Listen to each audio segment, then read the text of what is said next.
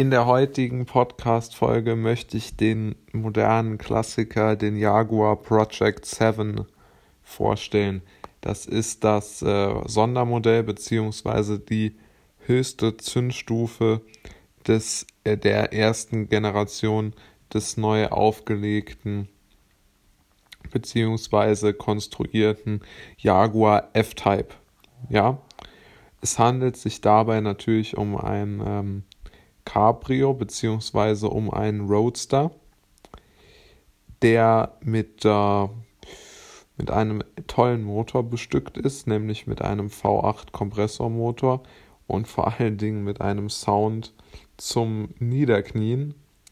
Äh, jeder kann sich das ja mal anschauen, wenn er möchte. Und vor allen Dingen hat er so diese klassische Andeutung, dass er wie ein ganz alter Rennwagen äh, nur hinter dem Fahrersitz eine, ähm, ja, eine, eine Erhöhung hat.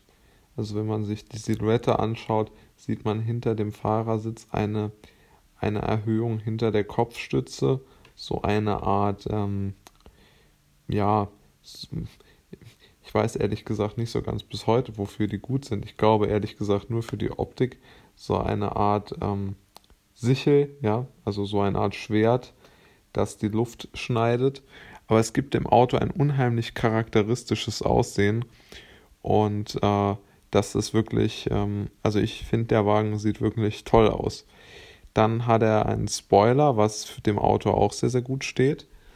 Er hat, er verfügt über die Möglichkeit, seine Startnummer ähm, in einem vorgefertigten Kreis äh, verewigen zu lassen, was natürlich bedeutet, ähm, ist vielleicht ein bisschen sehr ähnlich wie Porsche bei seinen Weissach-Paketen. Da kennt man das ja auch, dass man ähm, in diese äh, an der an beiden Türen angebrachten Kreise einen, ähm, eine Startnummer eingeben kann.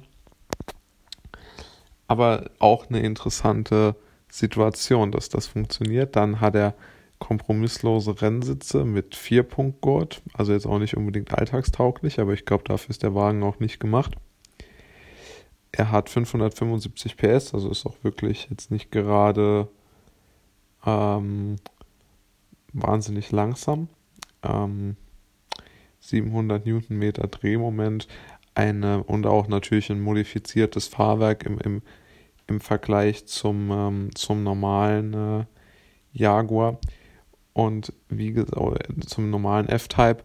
Und wie gesagt, er stammt halt unübersehbar vom legendären D-Type ab, ähm, der natürlich äh, wie kein anderer die Rennwagenhistorie von Jaguar, ähm, ja, ich würde fast sogar sagen, eingeleitet hat oder auch vielleicht nicht, aber maßgeblich mitbestimmt hat. Das einzige Problem bei dem Wagen ist, dass er, glaube ich, relativ äh, schwer, sowohl irgendwo schwer zugänglich ist, weil er halt schon auf einem sehr hohen Preisniveau äh, lanciert, also irgendwo zwischen 150 und ich würde sogar sagen 180, 190.000 Euro. Und es gibt ja nur 250 Fahrzeuge und sehr, sehr viele wurden in Blau, in, die, in der Vorstellungsfarbe Blau ähm, ausgeliefert. Und ich glaube, das wäre kein guter Kauf tatsächlich. Ich würde da eher auf jede andere Farbe setzen, außer und kein Blau und kein Weiß. Alle anderen Farben sind aus meiner Sicht deutlich wertvoller, denn sie sind schlicht und einfach seltener gewesen. Deshalb sollte man aus meiner Sicht unglaublich darauf achten, dass man sich dort jetzt keinen holt, der ähm, eine so, äh, so oft vertretene Farbe hat. Ja, sondern ich denke schwarz oder British Racing Green, vielleicht gibt es auch ein paar rote, ähm, die wären sicherlich bessere Investments.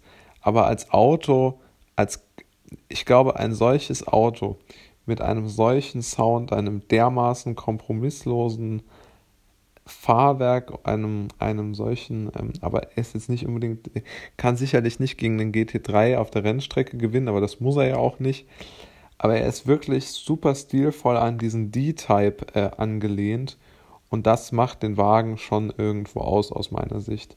Und das, ähm, das gefällt, also mir persönlich gefällt der Wagen sehr, sehr gut. Aber äh, muss natürlich jeder selbst wissen, ob ihr, ob man jetzt den Wagen äh, für gut findet oder nicht. Aber ich, ich glaube, dass der Wagen Potenzial hat als Investment. Aber auch natürlich als, als moderner Klassiker gesehen zu werden.